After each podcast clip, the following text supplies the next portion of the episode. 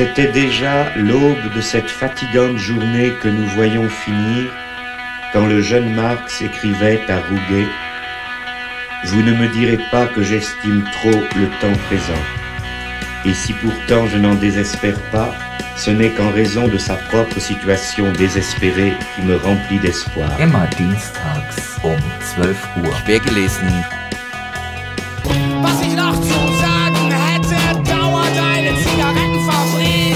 Verehrte Hörerinnen und Hörer, willkommen zu einer neuen Ausgabe von Quergelesen im Programm des Querfunks auf 104,8 MHz Antennenfrequenz. In der heutigen Ausgabe von Quergelesen hören wir uns gemeinsam einen Vortrag an, den Julian Bierwirt am 11. Dezember diesen Jahres gehalten hat. Das Thema Der blinde Fleck. Warum die traditionelle und postkoloniale Linke Antisemitismus so schwer erkennt. Der Vortrag enthielt auch eine Präsentation von Bildern, Aufgrund bestimmter Unzulänglichkeiten äh, werdet ihr diese im Radio leider nicht sehen können. Wir empfehlen auf YouTube nach Der blinde Fleck, warum die traditionelle und postkoloniale Linke Antisemitismus so schwer erkennt, zu suchen. Und auch auf der Seite von Emanzipation und Frieden aus Stuttgart unter emmafree.de könnt ihr zu der audiovisuellen Dokumentation auf YouTube gelangen.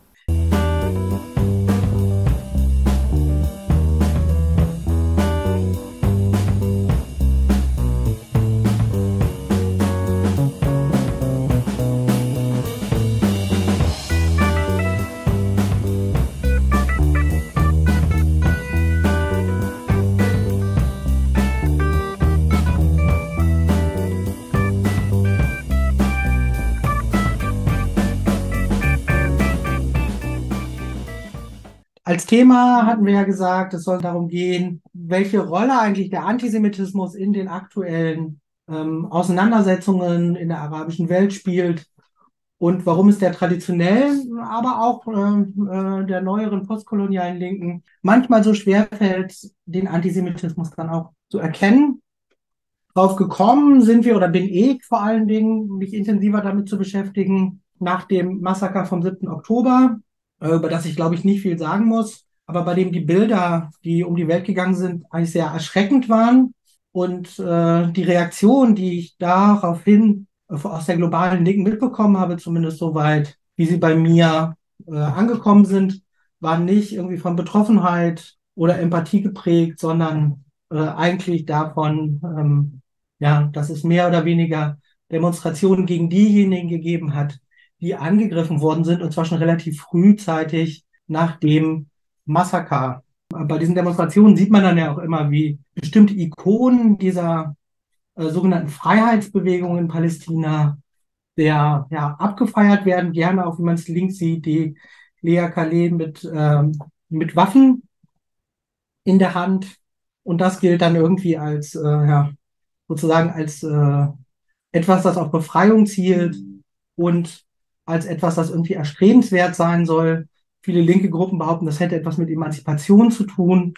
Das fand ich sehr schnell sehr fragwürdig und äh, war dann natürlich zusätzlich davon irritiert, dass die klassischen linken Medien äh, das ganz ähnlich auch aufgegriffen haben. Im Fall der jungen Welt, da muss man vielleicht auch gar nicht irritiert sein, da hätte man schon fast mit rechnen können, dass eben ähm, ja das äh, als Form des Widerstands gefasst wird und gar nicht irgendwie als ein aggressiver Angriffsakt, sondern eben fast schon passiv als etwas, das nur auf eine Aggression, die von anderer Seite kommt, reagiert. Wie also kann das sein? In welchem Zusammenhang gehen diese ganzen Darstellungen? Das war so ein bisschen meine Frage, die mich am Anfang umgetrieben hat. Als ich dann angefangen habe, mich damit zu beschäftigen, gab es einen neuen Trend, mit dem habe ich nun wirklich nicht gerechnet. Während man bei der jungen Welt ja damit rechnen kann, dass die Unsinn schreibt, wenn es um diesen Konflikt geht, ähm, hat es mich dann doch überrascht, dass der Kollege, den wir hier sehen, ein Revival erfahren hat. Äh, der Osama Bin Laden ist irgendwann dadurch nochmal in die Medien gekommen, weil er zur Zeit des Irakkriegs einen äh, Brief geschrieben hat, ein Letter to America, dem dann eine junge, vermutlich linke Aktivistin, ich glaube aus den USA, im Internet gefunden hat und die äh, im Social Media Stream darüber berichtet hat, wie, wie sehr sie das mitgenommen hat oder wie sehr sie das angetriggert hat, dass sie beim Lesen doch nun festgestellt hätte, der Osama bin Laden, der war gar kein Terrorist, der war in Wirklichkeit ja ein Freiheitskämpfer und das würde jetzt so ihre ganze Weltsicht irgendwie auf den Kopf stellen. Das ist äh, tatsächlich ein insofern ganz interessanter Brief, den er geschrieben hat, weil da sehr deutlich drin steht, wie er sich die Welt so vorstellt. Ja, ich habe es mal so na, sehr freihändig ins Deutsche übersetzt. Der Brief selber äh, ist äh, im Englischen verfasst. Ja, und da schreibt er also, ihr früherer Präsident warnte sie bereits vor der verheerenden jüdischen Kontrolle des Kapitals und vor dem Tag, der kommen würde, an dem es sie versklaven würde. Das ist geschehen.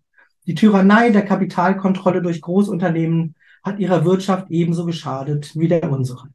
Was uns betrifft, so wurde unser Irak auf Druck von Kapitalisten mit Gier nach schwarzem Gold überfallen und sie unterstützen weiterhin die unterdrückerischen Israelis bei ihrer Besatzung unseres Palästinas, weil eine jüdische Lobby mit enormen finanziellen Möglichkeiten im Rücken Druck auf ihre Regierung ausübt. Ja, also das äh, Setting scheint hier, indem er das argumentativ ähm, ja, reinstellt, ist relativ klassisch. Es gibt irgendwie eine jüdische Lobby, die hat enorme finanzielle Möglichkeiten und, rügt, äh, und übt dann Druck auf, auf verschiedenste Regierungen, die Dinge so zu tun, wie sie die tun soll. Ja, insbesondere problematisch, neben der verheerenden jüdischen Kontrolle des Kapitals sind dann Großunternehmen, das Großkapital, ähm, in späteren Bereichen im Text dann eben auch die Banken, die ein Problem darstellen sollen. Das wird von ihm so als Problem dargestellt. Und das gilt dann in Teilen äh, ja auch einer jungen westlichen und nordamerikanischen Linken als irgendwie etwas Progressives, das äh, auf Befreiung hindeuten soll. Da frage ich mich dann natürlich, wie kommt das? Eine erste Antwort könnte sein, na ja, also gerade weil das ja auch in Deutschland dann rezipiert wird, im Zweifelsfall äh, sind das halt alles böse Antisemiten, und es ist irgendwie alles so, wie es immer gewesen ist. So einfach wollte ich es mir dann aber doch nicht machen und stattdessen noch mal gucken, was es eigentlich von argumentativen Rahmen gibt, in dem diese Sachen immer dargestellt werden. Da würde ich jetzt in so einem kleinen Dreischritt noch mal drauf eingehen. Ich würde erstmal versuchen zu zeigen, was äh, das, der Modus der gängigen traditionellen linken Kritik ist. Würde dann im zweiten Schritt versuchen zu zeigen, was für Aspekte und Elemente da nicht drin aufgehen. Und im dritten Schritt nochmal ein bisschen versuchen nachzuzeichnen, wie das Ganze in Bezug auf die Fragen von Rassismus, von Gewalt, von Antisemitismus, von einem Unsichtbarmachen von Antisemitismus, äh, wie die Sachen dann miteinander zusammenhängen. Das wäre so ein bisschen mein Plan für das, was ich jetzt vorhabe.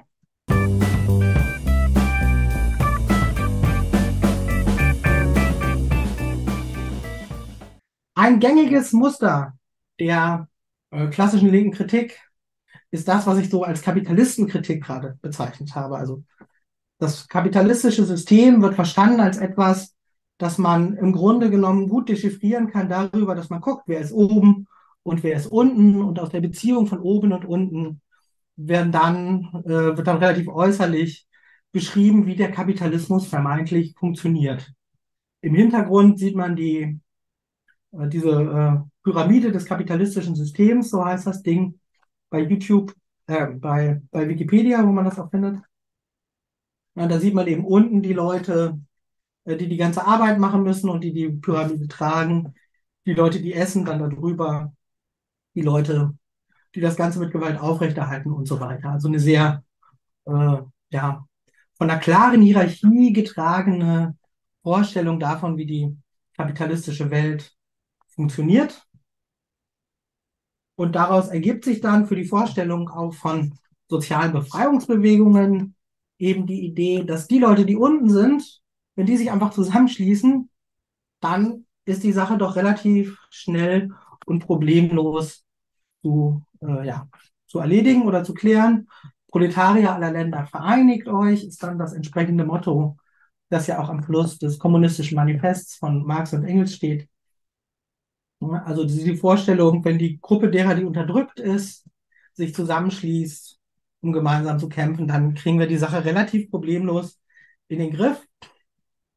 Diese klassische linke Perspektive ist dann erweitert worden, relativ schnell, schon Anfang des 20. Jahrhunderts spätestens, mit einer globalen Perspektive, wo man geguckt hat, nicht nur auf die eigene Volkswirtschaft, sondern auch darauf, wie diese Volkswirtschaft in die, äh, ja, in die Weltökonomie in gewisser Weise integriert ist. Es ging dann um den Imperialismus. Und auf der linken Seite sieht man so ein klassisches ähm, Sinnbild für den britischen Imperialismus. Auf der rechten Seite ähm, ähm, ja, die äh, Versuche der Deutschen da auch irgendwie mitzumischen sind da abgebildet. Und auch da in Bezug auf äh, diese Kolonialbestrebungen und die imperialistischen Strategien der frühen kapitalistischen Staaten kann man sagen, dass die Herrschaftsbeziehungen relativ eindeutig und eben immer von oben nach unten ganz klassisch gedacht werden. Sehr schön sieht man das in Bildern wie diesen. Man findet die unterschiedlichsten Varianten im Netz, ja, wo also immer klar ist, es gibt die Schwarzen, die müssen die Arbeit machen und die Weißen, die sich in der Hängematte umhertragen lassen. Und das Ganze führt dann zusammengebunden in der äh, traditionsmarxistischen Theorie zu einer Erweiterung dieses alten Modus Proletarier aller Länder vereinigt euch. Nun heißt es Proletarier aller Länder und unterdrückte Völker vereinigt euch. Ja, also diese Vorstellung ist dann eben das Zentrale und die diese in, ja, diese Völker und diese Gruppen, die sich da zusammenschließen sollen, die werden dann eben immer als etwas Reines gedacht, als etwas, das von Problemen und inneren Herrschaftsbeziehungen gar nicht großartig betroffen ist und sich eben nur zu vereinigen braucht, um dann diesen Befreiungskampf erfolgreich führen zu können. Insofern ist in diesem Weltbild die Welt eigentlich ganz einfach, was sich dann auch in äh, den entsprechenden Social-Media-Bildern widerspiegelt. Ähm, it's not complicated, heißt es dann ganz häufig. Eigentlich ist das alles ganz einfach. Und man muss das gar nicht komplizierter machen und über so umständliche Sachen reden. Wenn man einfach genau hinguckt, wer ist oben und wer ist unten, dann kriegt man das Ganze gut in den Griff. Diese Art und Weise, das zu argumentieren, die funktioniert meines Erachtens über so eine ja, vierschrittige Argumentation letztlich. In einem ersten Schritt wird eben im Rahmen der Herrschaftsanalyse die Welt aufgeteilt in Herrschende und in Beherrschte.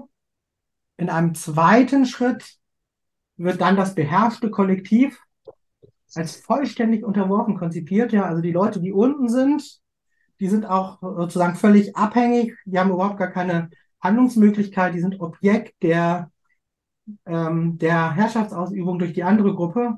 Und das herrschende Kollektiv wird jeweils als vollständig schuldig und ja, äh, böse sozusagen entworfen das wird dann auch nochmal wichtig, wenn man sich anguckt, wie reagiert wird auf die, ähm, auf das Massaker vom 7. Oktober. Da sieht man dann auch, ne, dass diese, ähm, ja, die, die Leute, die von dem Massaker betroffen waren, ja gerade nicht äh, Soldatinnen und Soldaten gewesen sind, die in der israelischen Armee unterwegs waren, sondern Zivilistinnen und Zivilisten. Übrigens überdurchschnittlich viele Leute, die auch zivilgesellschaftlich aktiv waren, äh, in der linken, in linksliberalen Zusammenhängen der Friedensbewegung, weil gerade in den Kibbuzim an der Grenze eine ganze Menge von diesen Leuten leben und äh, die dann eben nicht, ja, nicht selten eben Opfer von diesem Pogrom geworden sind. Ja, aber das äh, muss man ausblenden in dieser Vorstellung, das herrschende Kollektiv muss als vollständig schuldig gelten. In einem dritten Schritt kommt es dann zu einer Multiplizierung der Herrschaftsachsen. Äh, ne? Also wir gehen nicht mehr nur davon aus, dass es diese eine Binarität gibt zwischen äh, den Arbeiterinnen und den Kapitalistinnen, sondern es gibt ganz viele. Es gibt auch die äh, Achse zwischen Nord und Süd, zwischen Schwarz und Weiß und so weiter und so fort. Also eine ganze Vielfalt, aber es wird eben immer und weiterhin als Binarität gedacht. Das finde ich sehr interessant, insbesondere weil ja gerade viele neuere Theorien, die auch diese Vielfältigkeit der Herrschaftsachsen betonen, gleichzeitig eine Kritik an Binarität ganz häufig formulieren, aber selber in ihren Analysen ganz häufig in diesem binären Gegeneinander stehen bleiben und da gerade nicht drüber hinausgehen. Und am Ende muss man da leider feststellen, sind irgendwie in diesen Analysen immer wieder die Juden schuld. Das sieht man bei ganz vielen äh, linken Darstellungen, die man seitdem findet. Ich habe jetzt eins beispielhaft rausgewählt hier von der Gruppe Marx 21. Ja, da heißt es dann im ersten Satz, viele Linke sind ihren Regierungen bei der Verurteilung der Hamas und der Bestätigung des Rechts Israels auf Selbstverteidigung gefolgt. Ja, wo im Framing ja auch schon gezeigt wird, wenn man dieser Darstellung folgt, dann folgt man auch dem, was die Regierung sagt, die eigene, und damit folgt man natürlich den Herrschenden. Aber wenn es nun zu einem Zusammenstoß zwischen Unterdrücker und Unterdrückten kommt, dann kann es keine Neutralität oder Gleichsetzung geben. Dann ist nämlich völlig klar, die Unterdrücker, die Leute, die oben sind, die sind böse und die Unterdrücker, die sind unten und die sind gut. Und deshalb unterstützen wir das Recht auf Selbstbestimmung und das Recht, den Kampf gegen diesen Staat aufzunehmen. Ja, also ja, da sieht man, glaube ich, die Paradigmen, die ich gerade versucht habe zu beschreiben, ganz gut drin. Diese Geschichte hat auch einen Aspekt, der einem beim ersten Lesen immer gar nicht so richtig äh, ins Auge fällt. Ich finde, der Moshe Postone hat das schön auf den Punkt gebracht, der US-amerikanischer Sozialtheoretiker und Kapitalismuskritiker. Ähm, er hat zur Zeit des Irakkriegs einen dafür ganz passenden Text geschrieben, Geschichte und Ohnmacht heißt der. Den kann man auch über die Krisis-Homepage erreichen. Und wenn man das in die Suchefunktion schreibt, findet man das auch. Gewalt, sagt er, wird als Reaktion verstanden, nicht als Aktion. Die Politik, die hinter dieser Gewalt steht, wird kaum hinterfragt. Stattdessen wird die Gewalt als ein, als ein Reflex, als Antwort erklärt und gelegentlich implizit gerechtfertigt. Dieses Schema kennt nur einen Akteur auf der Welt, die USA. So schreibt er das äh, während des Zweiten Irakkriegs und angesichts der aktuellen Entwicklung möchte man natürlich von der Seite reinrufen und Israel natürlich. Ja, das ist ja das, was wir in diesem Konflikt auch ganz stark sehen können.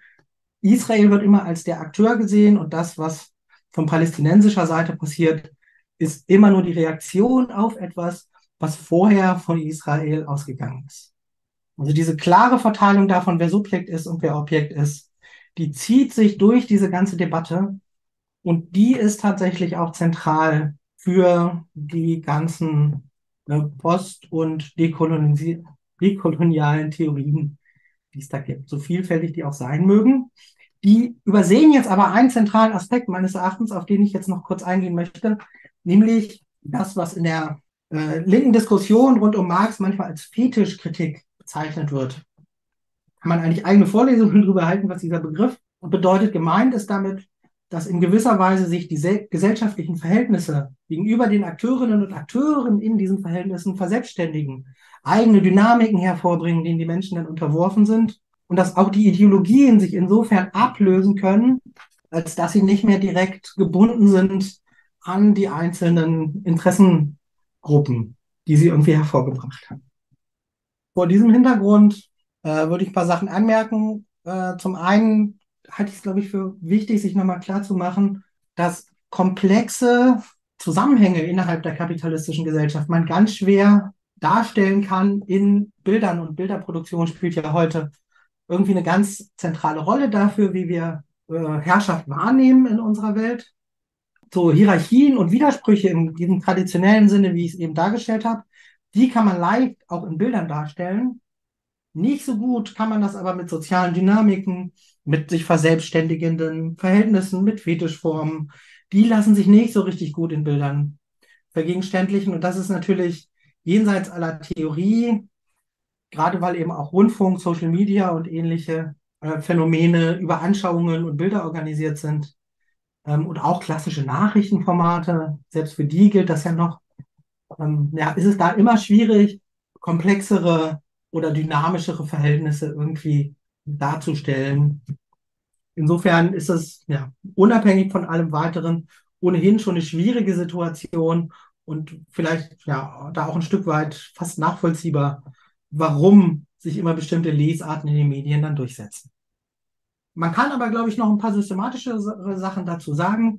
Jemand anders, der das auch getan hat, äh, das ist der Theodor Wiesengrund Adorno, ein deutscher Sozialtheoretiker, der in der ersten Hälfte des 20. Jahrhunderts vor allen Dingen viel Theoriearbeit gemacht hat und so für die frühe Phase der 68er Bewegung auch eine gewisse Bedeutung äh, und Relevanz hatte und da so ein bisschen Stichwortgeber war. Von dem ähm, ja, hat eine ganze Menge geschrieben. Es gibt auch eine, einige Abhandlungen von ihm zum Antisemitismus. Eine, wie ich finde, nach wie vor spannende und relevante Schrift ähm, ist eine Passage äh, aus einem seiner bekanntesten Bücher wohl, aus der Dialektik der Aufklärung. Die hat er zusammen mit Max Horkheimer, seinem Kollegen und Freund, äh, geschrieben. Und dann gibt es dieses Kapitel Elemente des Antisemitismus.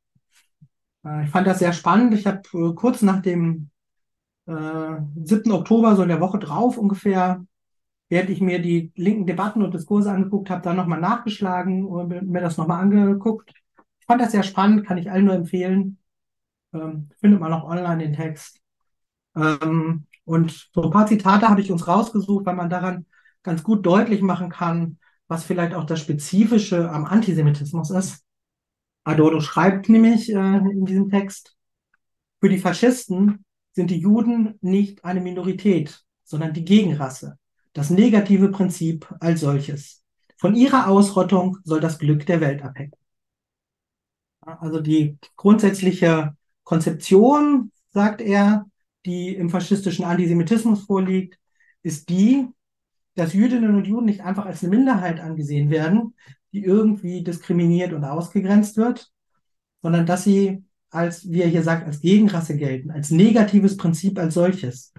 Ja, also äh, als Leute, die, die ursächlich dafür verantwortlich sein sollen, dass es kein Glück in der Welt gibt.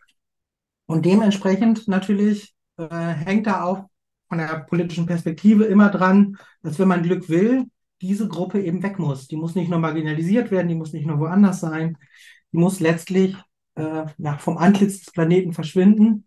Darum liegt in dieser grundsätzlichen Logik des Antisemitismus immer auch schon so ein eliminatorischer Kern drin. Der muss sich nicht immer äh, realisieren, aber der ist von der Logik her da schon drin angelegt. Adorno sagt dann weiter, im Bild des Juden, das die Völkischen vor der Welt aufrichten, drücken sie ihr eigenes Wesen aus. Ihr Gelüste ist ausschließlicher Besitz, Aneignung, Macht ohne Grenzen um jeden Preis. Na, also der Satz ist ein bisschen kompliziert formuliert. Was er damit sagen will, wenn man ihn dechiffriert, ist eben das, was der Faschismus tut. Und er betrachtet in dem Text eben den Nationalsozialismus. Das ist äh, eine sehr weitgehende Herrschaftsausübung, die Aneignung von möglichst vielen Sachen und eine vollständige Dominanz der Gesellschaft. Aber genau das, was sie selber machen, das projizieren sie jetzt auf die Jüdinnen und Juden. Also sie drücken ihr eigenes Wesen aus in dem Bild, das sie von Jüdinnen und Juden darstellen. So geht's dann auch weiter im Text. Den Juden mit dieser Schuld beladen, als Herrscher verhöhnt, schlagen sie ans Kreuz. Ja, auch diese Figur findet man in den aktuellen Debatten sehr häufig. Das ist auch kein Wunder, wenn wir so ein bisschen in die Geschichte gucken. Geht das schon los äh, mit den Protokollen der Weisen von Zion? Äh, einige kennen es vielleicht, eine sehr bekannte äh, verschwörungstheoretische Erzählung, äh, die sich irgendwann im 10. Jahrhundert, wenn ich das recht entsinne gerade, ähm, Leute eben ausgedacht haben, also auch nachgewiesen, dass es äh, sich um eine Fälschung handelt, weil es Textfragmente gibt, davon, die in unterschiedlichen Romanen auftauchen, die schon ungefähr 100 Jahre älter sind als der Text im Original. Also das kann man ja relativ gut nachweisen dann. Es gibt eine schöne Studie dazu, wer sich das genauer angucken möchte, von dem Alexander Stein, einem Sozialdemokraten, der schon in den 30er Jahren eine sehr spannende Abhandlung geschrieben hat dazu. Adolf Hitler, Schüler der Weisen von Zion heißt das Ding. Verdienstvollerweise ist das vor kurzem im, vor ein paar Jahren im Saira Verlag nochmal veröffentlicht worden, der Text.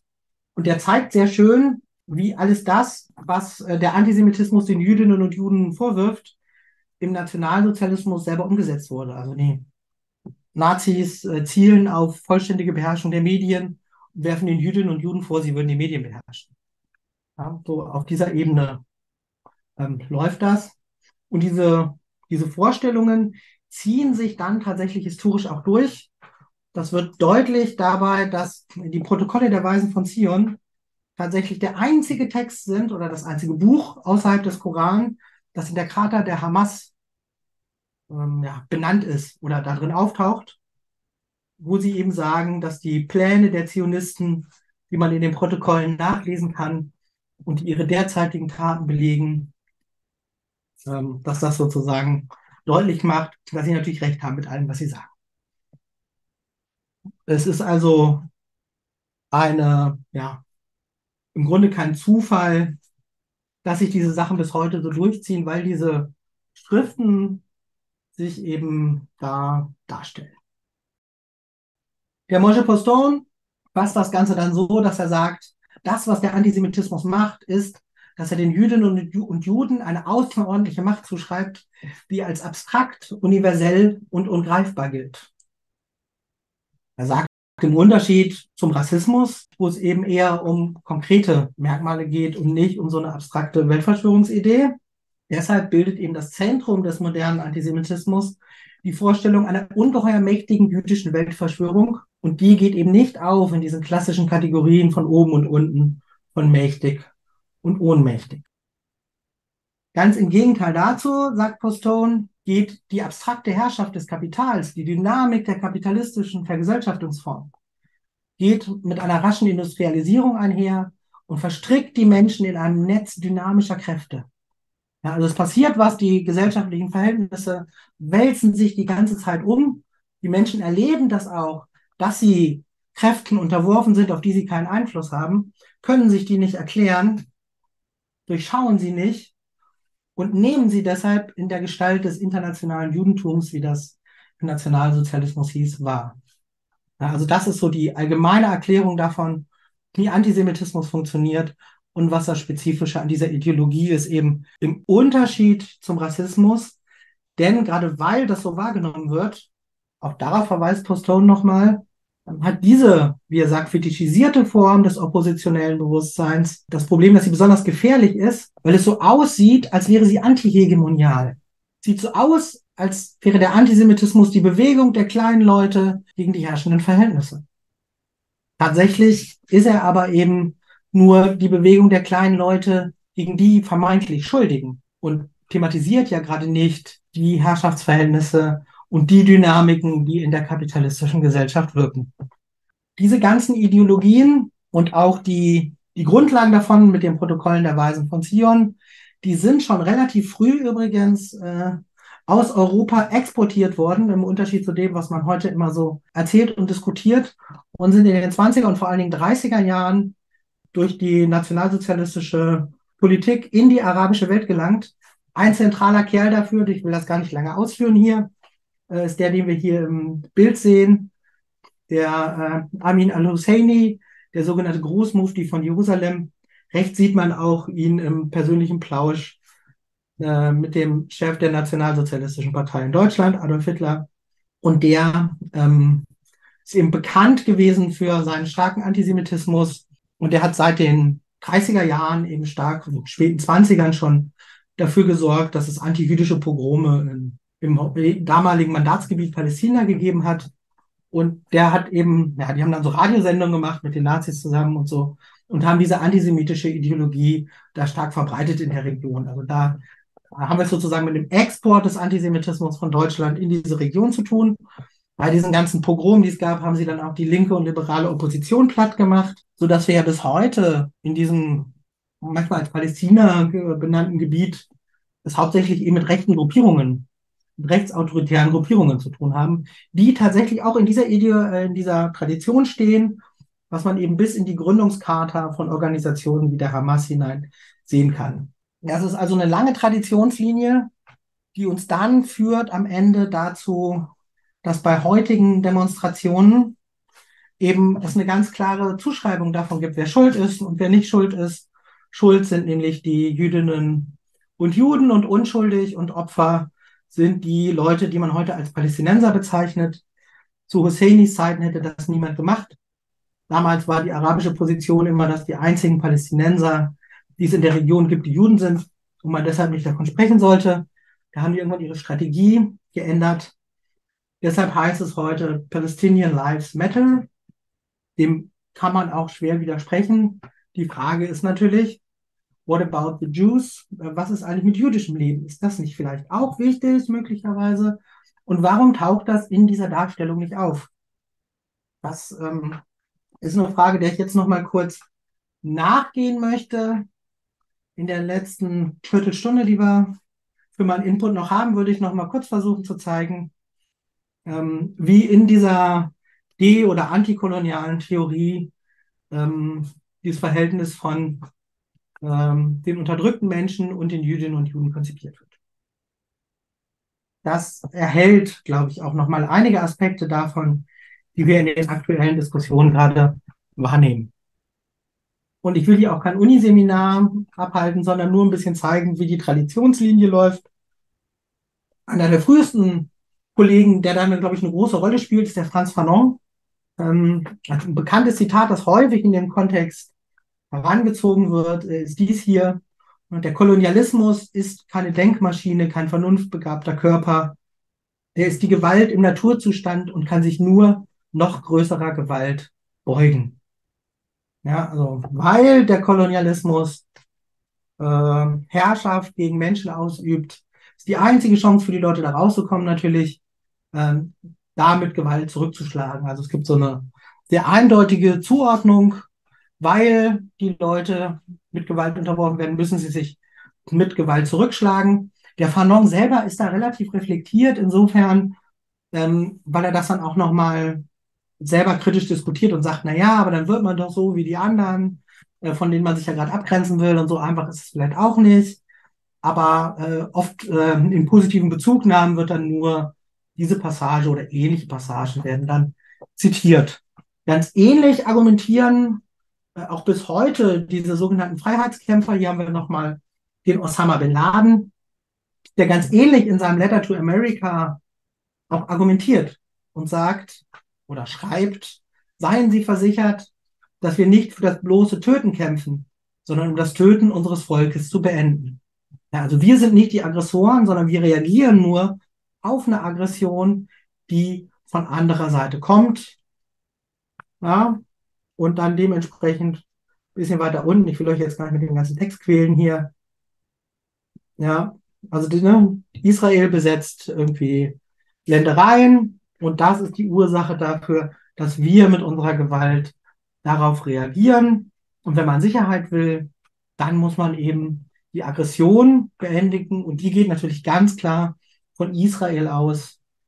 Und das, was wir tun, ist nur eine Reaktion darauf und gar nichts, gar kein Zweck, den wir selber setzen. Das taucht dann so auch in unterschiedlichen Debatten auf in Social Media. Gibt es diesen Bezug? Also nur hier eben die Kollegin, die halt sagt, ja, was habt ihr euch eigentlich gedacht, was Dekolonisation heißt?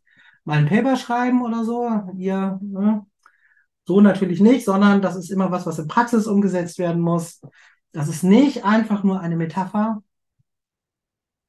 Und es ist auch nicht einfach nur eine Theorie, sondern Dekolonisation heißt eben, dass diese als unterworfen konzipierte Gruppe die anderen platt macht.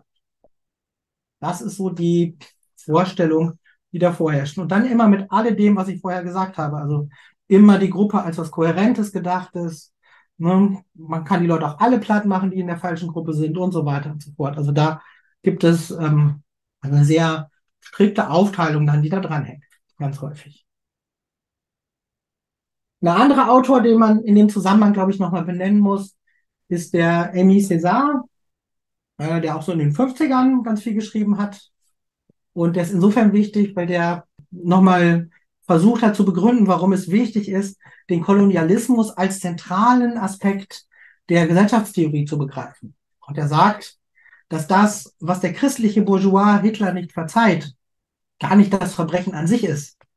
Denn das Verbrechen an sich ist ein Verbrechen gegen Menschen, sondern was der christliche Bourgeois Hitler nicht verzeiht, ist das Verbrechen gegen den weißen Menschen, die Erniedrigung des weißen Menschen. Er, also Hitler, hat die kolonialistischen Methoden auf Europa angewendet, denen bislang nur die Araber Algeriens, die Kulis Indiens und die Schwarzen Afrikas ausgesetzt waren. Ja, also die, das grundsätzliche Paradigma, das er aufruft, ist äh, das, dass es eben Kolonialismus gibt.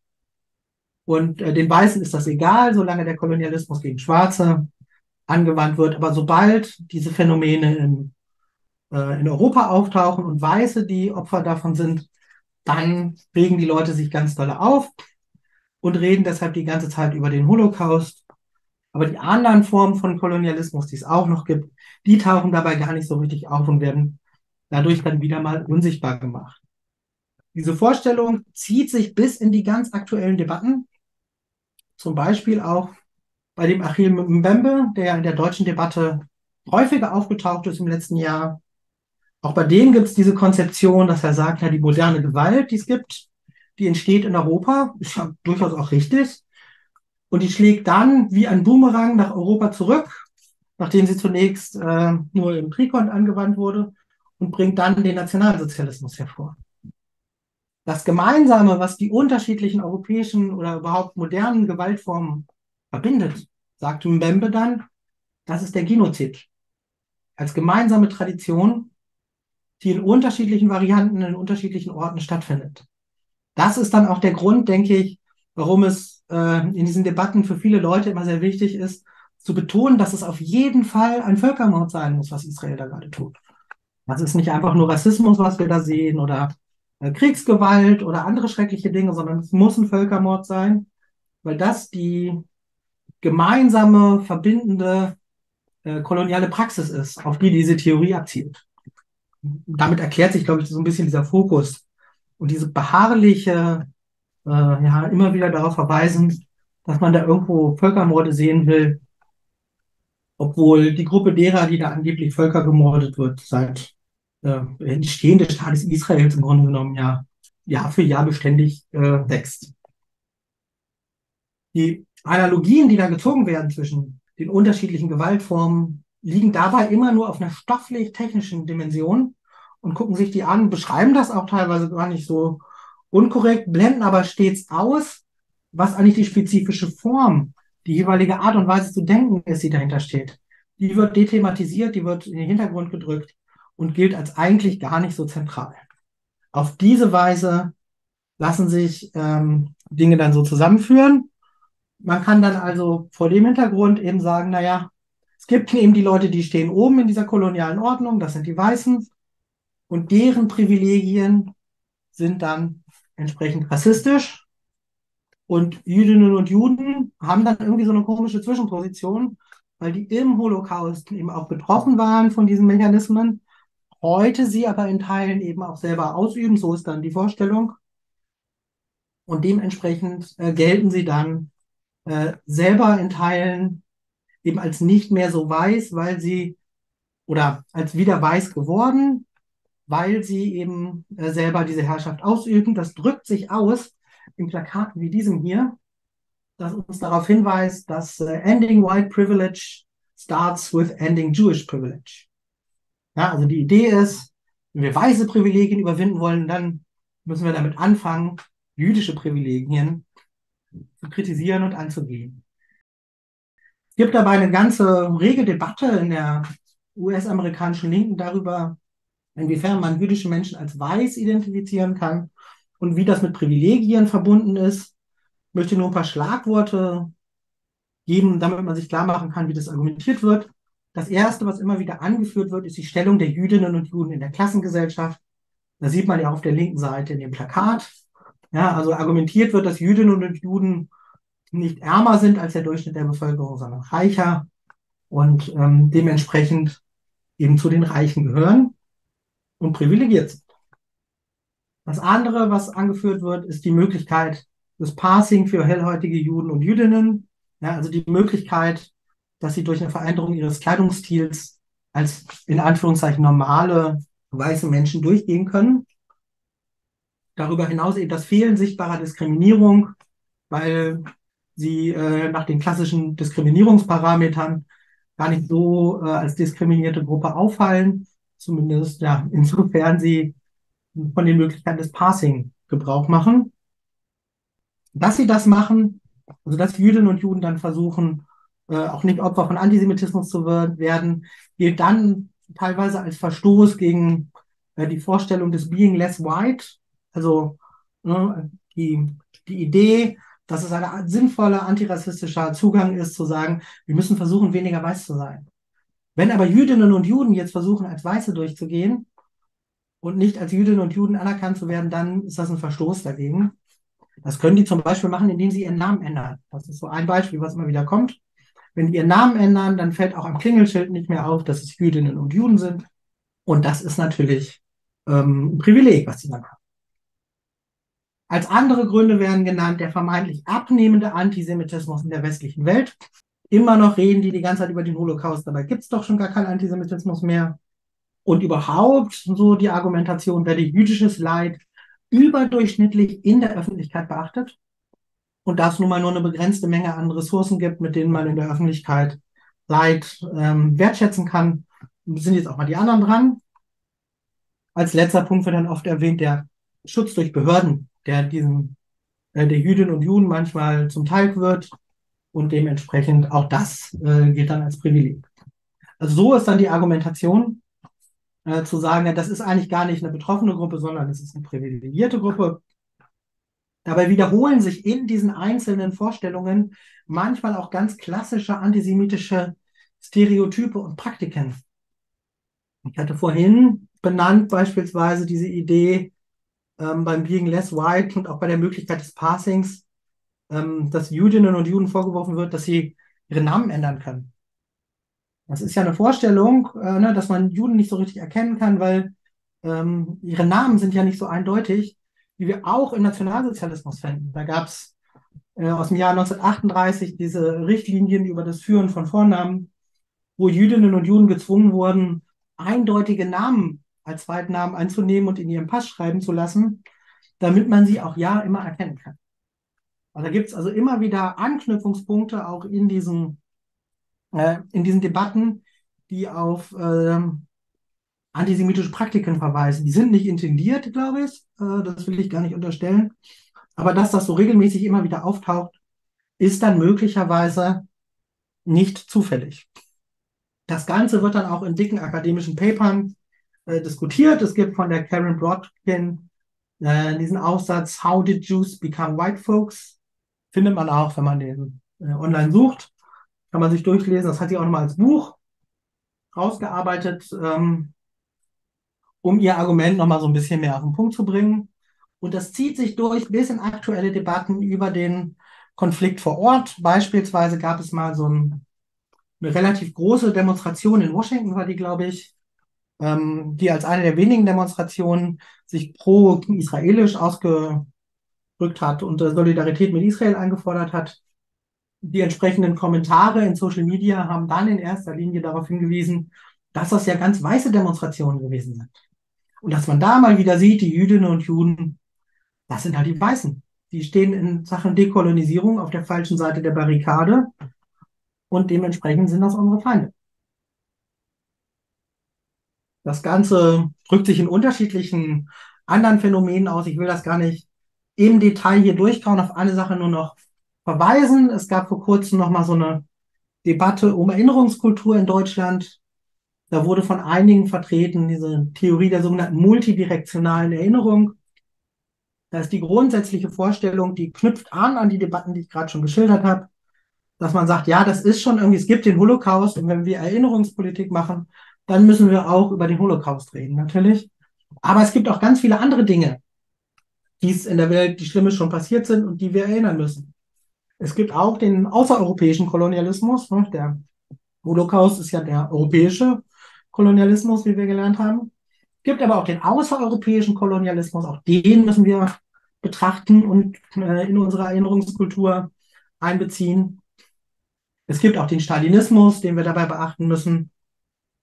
Äh, in der Migrationsgesellschaft gibt es noch ganz viele andere Formen von Erinnerungsarbeit, die natürlich notwendig sind, weil Menschen aus unterschiedlichen Gesellschaft mit unterschiedlichen Hintergründen einreisen und es da immer äh, Erinnerungsmomente natürlich gibt. Und es gibt auch sowas wie eine Klassengeschichte, die man natürlich erinnern kann. Also eine ganz vielfältige Erinnerungskultur. Und daran äh, ja, knüpft sich dann diese Idee an des ähm, Free Palestine from German Guilt, Ja, also dass äh, es diese Vorstellung gibt, man müsse der ähm, Ermordung der Jüdinnen und Juden eine besondere Bedeutung einräumen. Die gilt dann als ein Bruch mit dieser multidirektionalen Erinnerung und muss deshalb zurücktreten, damit man diese anderen Dinge auch in den Blick nehmen kann. Also diese Debatten, die es darüber gab, die stehen, denke ich, im Kontext von diesen ganzen Geschichten. Das verweist jetzt, ich komme so langsam auch zum Schluss, auf eine spezifische Konstitution von Rassismus und Antisemitismus in diesen ganzen Debatten. Da möchte ich noch kurz was zu sagen, bevor ich zu meinen Abschlussanmerkungen komme. Denn wenn wir uns angucken, wie in, in dieser aktuellen Diskussion um Israel und Gaza äh, ja, die, die Stereotype konzipiert werden in gewisser Weise, dann haben wir da zwei Sachen, die sich gegenüberstehen. Das eine ähm, ist eine rassistische Tendenz, die es gibt, wenn wir uns angucken, wie funktioniert Rassismus ganz allgemein, dann können wir sagen, Rassismus setzt erstmal die Weißen als zivilisierte und als handelnde Norm. Das sind die, die die Zwecke setzen in dieser Gesellschaft. Und die POC werden als unzivilisiert und barbarisch vermeintlich abgewertet. Wir haben also eine klare Hierarchie zwischen Subjekt und Objekt. Oben stehen die Weißen als Subjekte und sie herrschen über die äh, POC, die unten stehen und Objekte. Im Antisemitismus haben wir die Vorstellung von Jüdinnen und Juden als heimlich Herrschende. Und die werden dann entgegengesetzt zu einem Kollektiv der Fleißigen und Betrogenen, die dieser Herrschaft eben unterworfen sind. Und da haben wir eine Umkehrung dieser Subjekt-Objekt-Beziehung. Ne? Da sind äh, die die normalen Leute, in Anführungszeichen, dieses Kollektiv der Fleißigen und Betrogenen, die sind nur das Objekt und über ihnen steht gewissermaßen als Übersubjekt, äh, stehen die Jüdinnen und Juden, die heimlich Herrschenden. Wenn wir das jetzt anwenden direkt auf den konkreten Konflikt, dann können wir feststellen, dass wir beide Vorstellungen in diesen Debatten finden. Insofern finde ich es auch äh, wichtig, nicht nur auf den Antisemitismus, sondern auch auf den impliziten Rassismus in einigen gängigen Argumentationen zu verweisen. Denn oft ne, gelten wie im Rassismus nur Weiße als Objekte gelten, die handeln und Zwecke setzen, ähm, wird auch hier den Akteurinnen und Akteuren auf äh, ähm, Seiten von Gaza, also der Hamas zum Beispiel, abgesprochen, selber Zwecke zu setzen. Das, was sie tun, ist immer nur eine Reaktion auf etwas anderes. Ja, und wer hat die andere Tätigkeit gemacht? So wie Jüdinnen und Juden im Antisemitismus als übermächtig gelten und als in der Lage, alles zu beherrschen, genau so wird Israel für alles verantwortlich gemacht, was in dem Konflikt passiert. Und da reproduziert sich in dieser Gegenüberstellung nicht nur eine neue, etwas modernisierte Version des modernen Antisemitismus, sondern auch letztlich der Rassismus, in dem die Leute, ähm, die im Gazastreifen leben und da Politik machen, nicht als Akteure und als Handelnde begriffen werden, sondern nur als Leute, die auf etwas reagieren, was von außen passiert. Diese Vorstellung mündet dann am Ende, ich hatte es gerade schon gesagt, in der Idee von Jüdinnen und Juden als eine Art Übersubjekt. Auch das finden wir schon im Nationalsozialismus. Es gibt dieses bekannte Bild, das viele vielleicht schon mal gesehen haben von euch. Ja, hinter den Feindmächten stehen dann die Jüdinnen und Juden. Und die haben die Verhältnisse eigentlich im Griff. Und die beherrschen alles. Und deshalb, da ist der Stürmer sich ganz sicher, ist die Rassenfrage der Schlüssel zur Weltgeschichte. Ja, und erst, wenn wir die gelöst haben, wenn die Jüdinnen und Juden nicht mehr da sind, dann können die Geschicke der Welt von den Menschen in die Hand genommen werden, in die eigene. Also das ist so die Vorstellung. Wenn wir das Weltgeschehen wieder oder die Weltgeschichte in die eigenen Hände nehmen wollen, dann muss diese Gruppe vom Antlitz des Erdbodens getilgt werden. Und diese Vorstellung zieht sich eben durch bis heute in die aktuellen Auseinandersetzungen in Nahost. Und auch da ist das natürlich nicht die eigene oder die die einzige Auseinandersetzung, die es gibt. Ich bin dann auch gleich fertig. Ähm, sondern das ist ja auch nur Teil insgesamt von einer Welt, die gewissermaßen in den Krisenmodus gekommen ist. Krisenmodus ist jetzt ja auch äh, das ähm, das Wort des Jahres geworden. Das freut natürlich eine Gruppe, die die Krise schon im Namen hat, wie die Krise ist. Ähm, oder ja, was heißt es freut einen? Es ist eigentlich beängstigend, weil das zeigt, wie sehr die Krisenmomente schon in der gesellschaftlichen oder der ja, gesellschaftlichen Oberfläche erkennbar sind, wenn das sogar den Leuten, die diesen Preis vergeben, auffällt. Ähm, ich glaube, man muss sich vor dem Hintergrund klar machen, dass diese ganzen Elemente und Effekte ja nicht im luftleeren Raum stattfinden. Die finden in einer bestimmten Gesellschaft statt, die natürlich hochgradig durchdrungen ist von Ungleichheiten, aber auch von Herrschaftsmechanismen.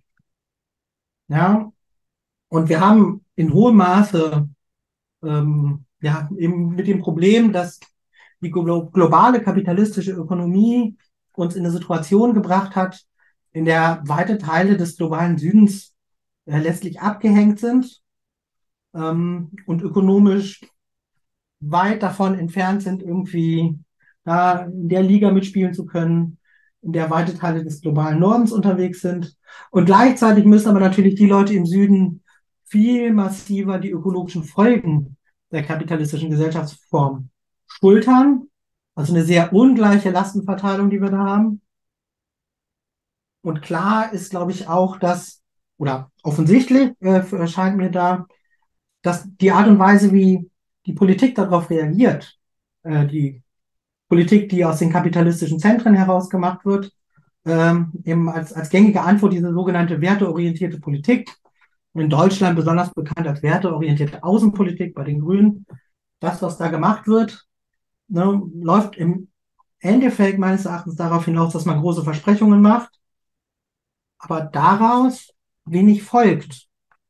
Oder wenn, dann teilweise auch nur gegenteiliges Handeln. Ja, also es wird etwas umgesetzt oder es wird entweder gar nichts umgesetzt oder es wird das Gegenteil von dem gemacht, was man immer beschwört. Man sagt, ja, wir wollen das Klima schützen und macht irgendwelche fossilen Gasdeals mit den Kollegen in Katar. Oder man sagt, wir wollen die Menschenrechte achten, aber sobald man wichtige Außenhandelsbeziehungen zu dem jeweiligen Land hat, guckt man halt doch nicht so genau hin.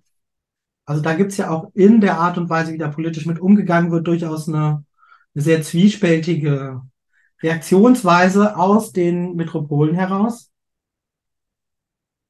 Das bringt dann mit sich eine Wut auf den Westen, die man insofern ja nachvollziehen kann, weil es diese krassen sozialen Ungleichheiten gibt, äh, dieses äh, unglaubliche Leiden an der Welt und einen sehr zynischen Umgang der ähm, Politikerinnen und Politiker aus den kapitalistischen Zentren heraus.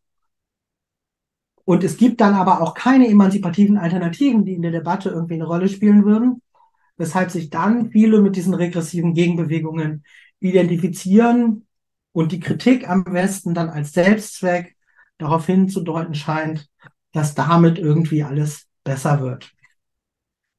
Das geht umso leichter, wie man sich dabei gesellschaftstheoretisch auf so regressive Modelle wie die vereinfachte Gegenüberstellung von oben und unten berufen kann. Insofern, und da schließt sich der Kreis zum Anfang ist die personalisierende Kapitalismus- und Imperialismuskritik, wie sie eben in weiten Teilen der Linken vorherrscht, schwimmt sozusagen in diesem, ja, in diesem Strom mit und ist nicht so richtig in der Lage, da was Emanzipatives gegenzusetzen. Das wäre aber notwendig, weil ja diese ganzen Probleme real sind. Die hat sich ja nicht irgendwie ausgedacht oder so. Da leiden Menschen ja ganz konkret drunter. Und um das aufzulösen, bräuchte es aber eben eine Bewegung, die die Dinge in ihrer Komplexität wahrnehmen kann, die nicht auf vereinfachende Lösungen abzielt und die aber auch eben in der Lage ist, tatsächlich qualitativ nochmal anders darüber nachdenken zu können, was Emanzipation denn jetzt eigentlich heißen soll. So viel vielleicht erstmal dazu. Ich würde an dieser Stelle einen Punkt machen, aber vielen Dank erstmal bis dahin für eure Aufmerksamkeit.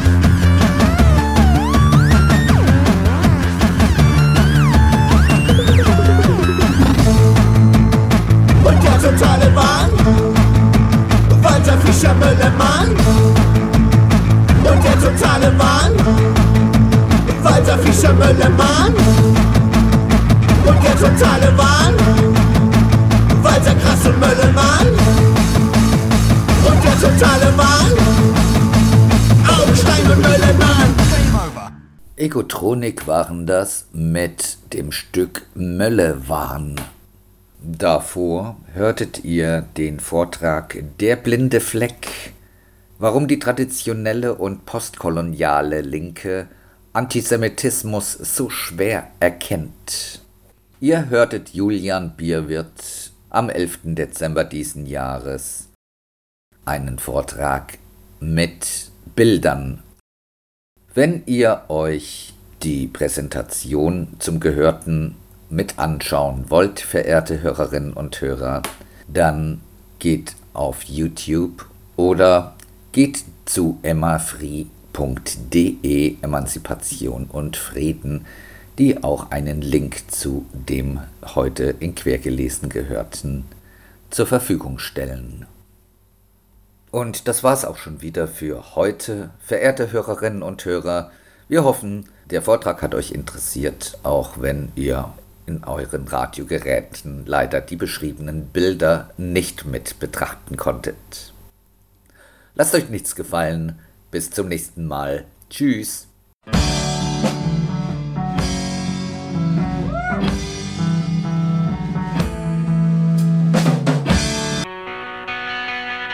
C'était déjà l'aube de cette fatigante journée que nous voyons finir quand le jeune Marx écrivait à Rouget Vous ne me direz pas que j'estime trop le temps présent. Et si pourtant je n'en désespère pas, ce n'est qu'en raison de sa propre situation désespérée qui me remplit d'espoir. Immer dienstags um 12 Uhr.